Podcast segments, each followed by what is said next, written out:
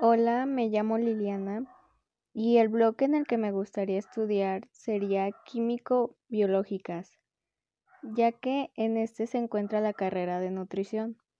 Por otro lado, sé que para lograr lo que quiero debe de ser con esfuerzo y dedicación, ya que primero debo de enfocarme en lo que me he propuesto a corto plazo, y es sacar mejores calificaciones en la materia de biología y al finalizar este cuatri subir mi promedio a 9. No obstante, me gustaría mantener el promedio al finalizar la prepa, pero también me encantaría ir al gimnasio o llegar a visitar a algún nutriólogo para empezar a cambiar mis hábitos alimenticios. Para concluir, sé que al lograr lo que me propuse, me ayudará en mi objetivo en mente yo estoy consciente que nada es fácil, pero cuando haces lo que te apasiona, no te rendirás.